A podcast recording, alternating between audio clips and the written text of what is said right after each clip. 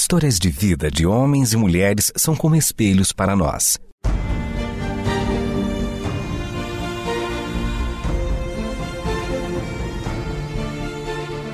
Convidamos você para entrar nas páginas do livro que conta a história do Deus que entrou em nossas histórias. Ouça sobre pessoas que viveram os mesmos conflitos que você e eu enfrentamos e que em Deus encontraram sentido da vida. A partir de agora, você está diante do Espelho na Janela. A narrativa a seguir é baseada em personagens e histórias bíblicas, mas com complementos ficcionais.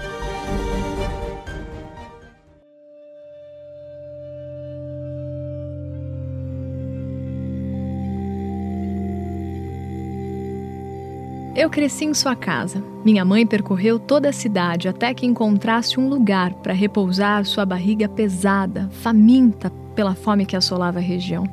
Eu estava lá, ainda protegida em sua barriga da dura vida neste mundo. Nessa época, os juízes eram os líderes de Israel. Eu cresci em Belém de Judá, assim como minha mãe, mas nunca precisei procurar ajuda e um lugar para viver e servir situação muito diferente do que ela passou e de tantos que por aqui moraram. A realidade de Belém era tão dura, era tanta fome, faltava trigo e cevada, não havia farinha na casa do pão.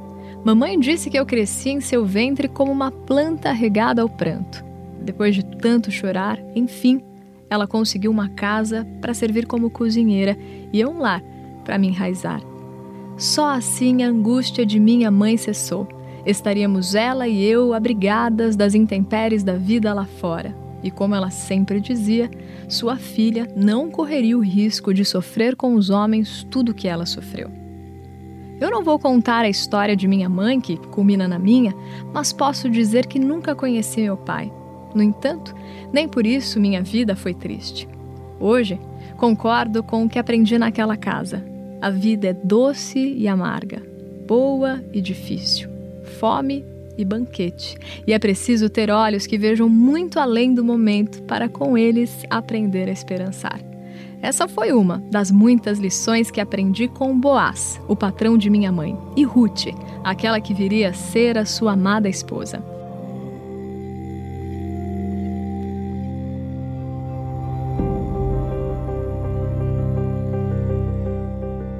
No tempo em que chegamos naquela casa, Boaz ainda não era casado. A escassez não impediu que ele nos acolhesse e confiasse a minha mãe o trabalho como cozinheira. Não fazia muito tempo que sua mãe havia morrido. Tantas mudanças aconteceram naquela casa desde então, e é por ter presenciado o nascimento de tantas delas que hoje eu me sinto com um gostoso dever de contá-las. Como já relatei, eu morei naquela casa desde quando eu ainda era um broto de ser uma flor por desabrochar em meio àquela terra seca. Lá eu cresci, mais por dentro do que por fora, mas cresci. Ter passado os meus dias com quem soube viver tão bem foi como uma lição a cada amanhecer. Aliás, foi Boaz quem me ensinou a escrever. E isso não era algo comum para uma criança, filha de serva, saber escrever.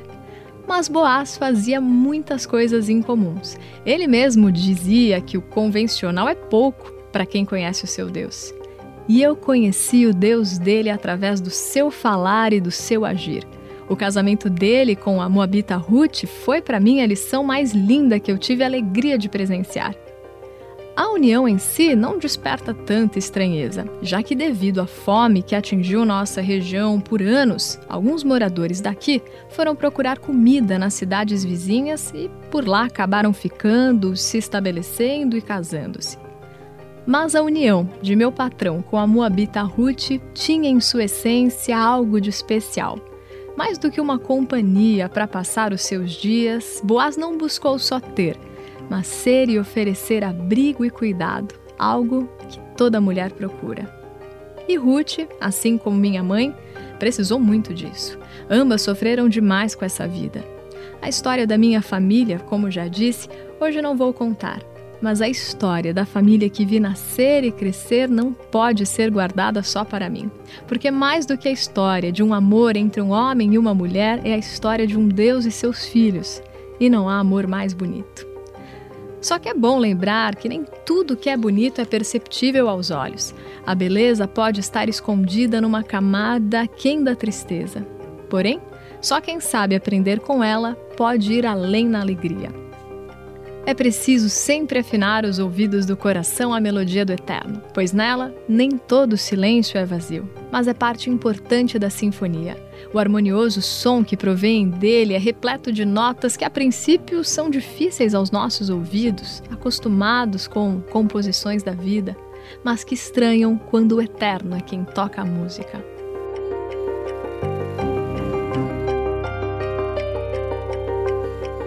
E Ruth passou por silêncios que gritaram, mas que mesmo assim não foram capazes de ensurdecer a esperança.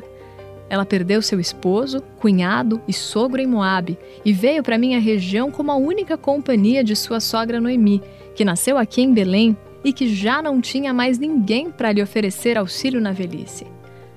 Como Ruth me contou, nas vezes que entrou no meu quartinho para conversarmos, sua sogra chegou a pedir para que ela fosse embora refazer sua vida e deixá-la sozinha. Ela dizia que Ruth ainda era jovem e poderia se casar outra vez. Depois de beber o fel da vida, Noemi se convenceu de que só lhe restara amargura. Foi assim que ela passou a se chamar Mara, pelo menos por um tempo. Espelho na janela. Você nunca mais estará só. Basta prestar atenção e perceber que Deus está na sua história.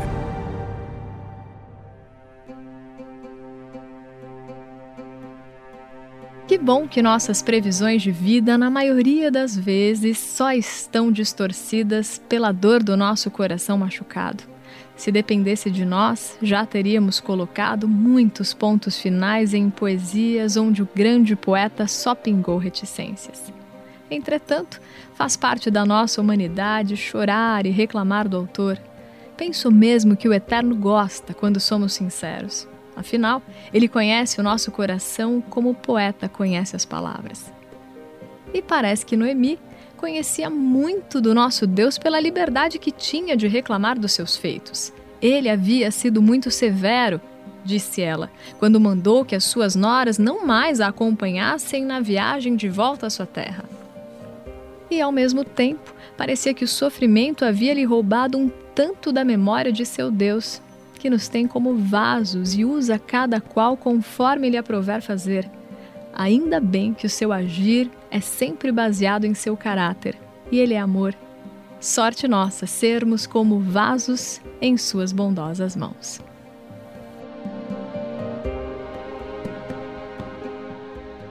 E como um vaso usado para o bem, começa a história de Ruth na minha cidade, Belém de Judá, terra de sua sogra Noemi.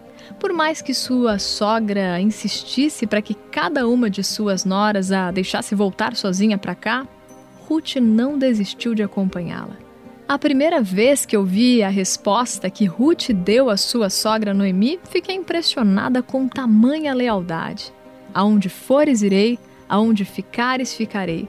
O teu povo será o meu povo e o teu Deus será o meu Deus. Não tive coragem de perguntar como brotara do seu coração enlutado tamanha lealdade. Talvez morra sem saber. Agora, o que sei é que quem faz a vontade do Eterno, busca a sua justiça, não desampara as viúvas nem os necessitados, tem a religião que lhe agrada. Mas, voltando à história da chegada delas aqui, do contrário, me enveredo a refletir sobre a vida, acho que até isso aprendi com Boaz. Elas chegaram em Belém no início da colheita da cevada, e não demorou muito para que Ruth se propusesse a trabalhar e buscar sustento para ela e para sua sogra. E foi na busca de um lugar para colher espigas que Ruth entrou nos campos do meu patrão, e nesse dia aconteceu o primeiro encontro dos dois. Se eu não soubesse da história toda, diria que desse primeiro contato deles nunca surgiria uma história de amor ao menos não dessas entre um homem e uma mulher, pois o que primeiro surgiu ali não foi um amor romântico, mas um amor entre dois seres humanos. Boaz quis ajudar Ruth, uma vez que sabia de tudo que ela já havia sido capaz de fazer por sua sogra, deixado família, seu povo, seus deuses, a fim de não desamparar Noemi.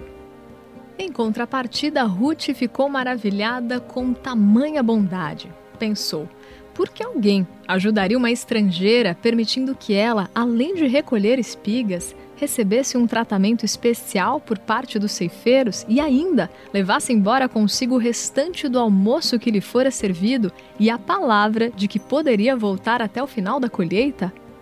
É, Ruth e meu patrão Boaz tinham até então uma história bem distinta ela havia visto vidas morrerem e para a terra voltarem. Ele havia visto a vida brotar da terra e a colheita nascer. Ela escolhendo qual dor chorar, se sua própria ou a de sua sogra. Ele optando por qual alegria celebrar, uma que gasta tudo consigo ou uma que reparte, compartilha e aumenta. Tão diferentes, tão iguais. Por caminhos opostos, eles haviam concluído o mesmo a respeito da vida. Ela vale ser vivida e é com integridade, com compaixão que se caminha. Hoje, penso que um verdadeiro amor entre um homem e uma mulher acontece quando se apaixonam pelo coração um do outro. A terra pode não mais dar frutos e a pobreza chegar. O tempo levar consigo a cor dos cabelos, a força dos corpos. Mas um coração sábio resiste à seca da vida, as mortes da alma, a perda exterior. Sendo assim, desse primeiro encontro entre uma estrangeira lutando por sua sobrevivência e de sua sogra e um senhor de terras usando de bondade para com uma mulher que muito sofrera, uma semente estava sendo plantada, um laço de cuidado e respeito. Enquanto isso, nós, os servos que morávamos naquela casa, pouco imaginávamos que não demoraria muito para o nosso patrão se casar. O mesmo pensava Noemi, que ao ver sua nora chegar de um dia exaustivo de trabalho, pergunta de imediato: Onde você colheu hoje? No campo de quem você esteve? Bendito seja aquele que cuidou tão bem de você. Ruth contou a Noemi que o homem com quem trabalhara se chamava Boaz a reação da sogra não poderia ser outra, a não ser bem dizer ao Eterno. Parece que numa súbita tomada de memória, a gratidão encheu seu coração e escorreu pelos lábios. Seja Boaz abençoado pelo Senhor, que não deixa de ser leal e bondoso com os vivos e com os mortos. Com isso, a conversa desse dia se alongou até tarde, foi aí que Noemi revelou que Boaz era um parente do seu falecido marido Elimeleque. Sendo assim, ele era um dos seus resgatadores. Um homem responsável por dar continuidade à memória da família, cuidar das posses do falecido e assumir a responsabilidade pelos parentes. Noemi, que outrora se sentira deixada de lado da história do Eterno, agora se sente parte integrante e a única capaz de instruir sua nora a como proceder dali em diante. Foi ouvindo o conselho de sua sogra que Ruth passou a trabalhar todos os dias na terra de Boaz.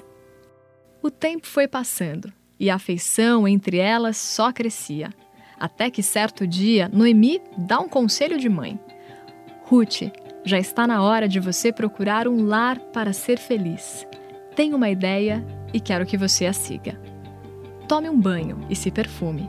Espere até que Boaz tenha comido e bebido. E quando já for a hora de ele se deitar, você deitará aos seus pés. Esse será um sinal de que você está disponível para se casar. Ruth, que sempre se mostrou sensível e atenta à sua sogra, não deixaria que o medo ou a vergonha atrapalhassem que ela seguisse até o fim o conselho de Noemi.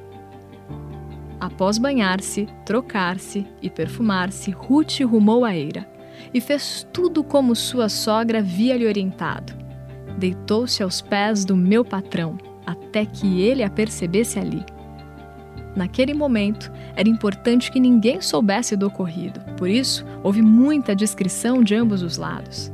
Mas depois fiquei sabendo da história sendo contada por Boaz e o que Ruth sentiu ao fazer tudo isso. O único problema era que Boaz não era o parente mais próximo. Como não poderia ser diferente, um homem temente a Deus, como meu patrão, sentiu-se na responsabilidade de buscar uma solução para aquele impasse e deu sua palavra que não descansaria até que resolvesse a situação.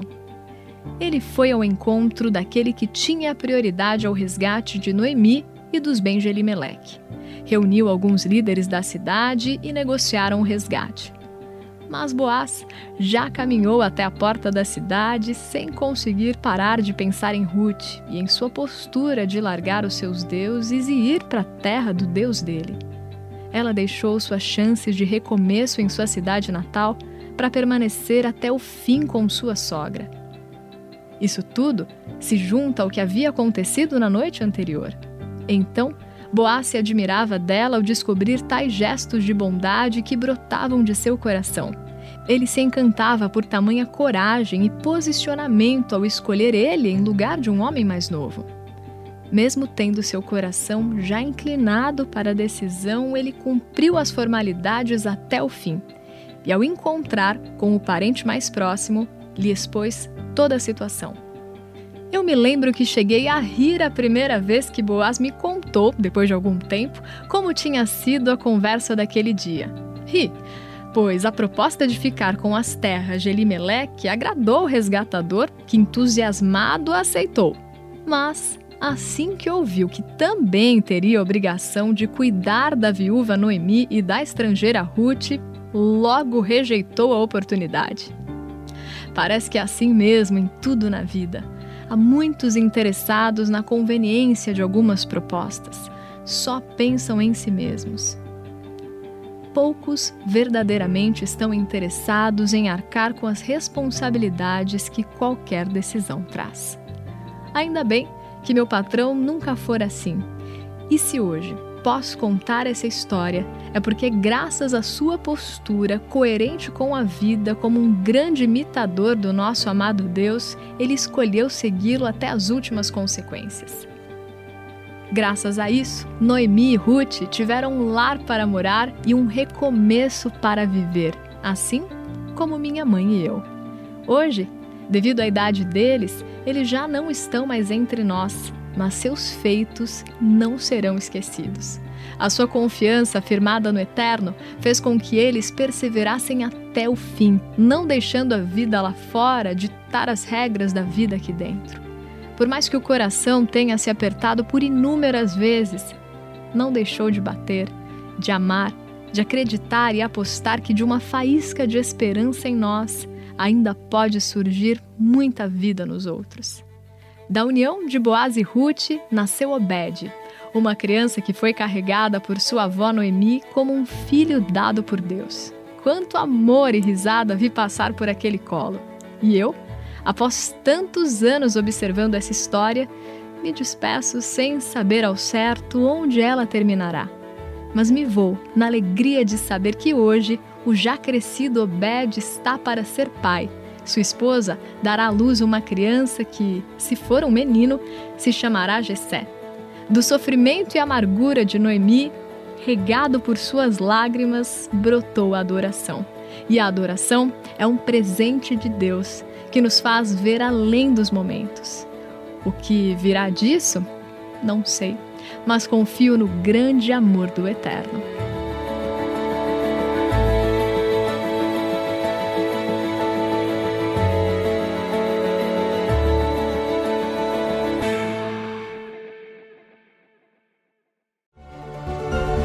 Este foi o Espelho na Janela, um programa baseado em personagens e histórias bíblicas, mas com complementos ficcionais.